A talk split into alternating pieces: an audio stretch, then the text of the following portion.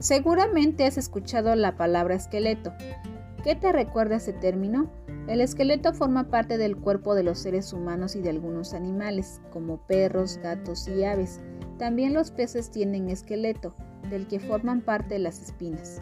¿Conoces las espinas de los peces? Corresponden a sus costillas.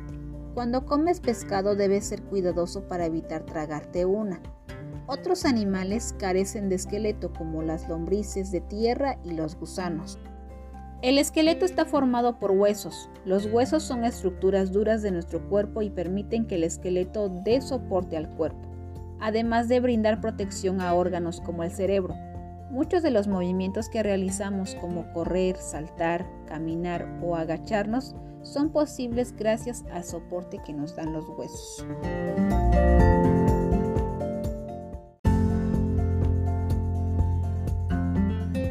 El sistema óseo también está conformado de cartílagos. Un cartílago es un tejido flexible y blando, aunque con cierta rigidez. Además de las orejas y la punta de la nariz, también se encuentra en los extremos de algunos huesos. Seguramente cuando has comido una pierna de pollo lo has observado, en los extremos del hueso. Lo puedes distinguir porque es blanco y menos duro. Muchas partes del esqueleto de los niños están formadas por cartílago, a medida que un niño crece, su esqueleto va creciendo también y muchos de sus cartílagos se endurecen hasta transformarse en un hueso. Casi todos los huesos dejan de crecer cuando la persona es adulta.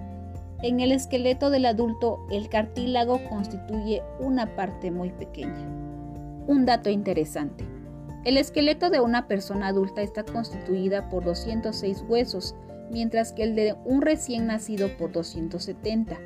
Esta diferencia se debe a que a medida que crecemos muchos huesos se unen, por ejemplo los huesos de la cadera.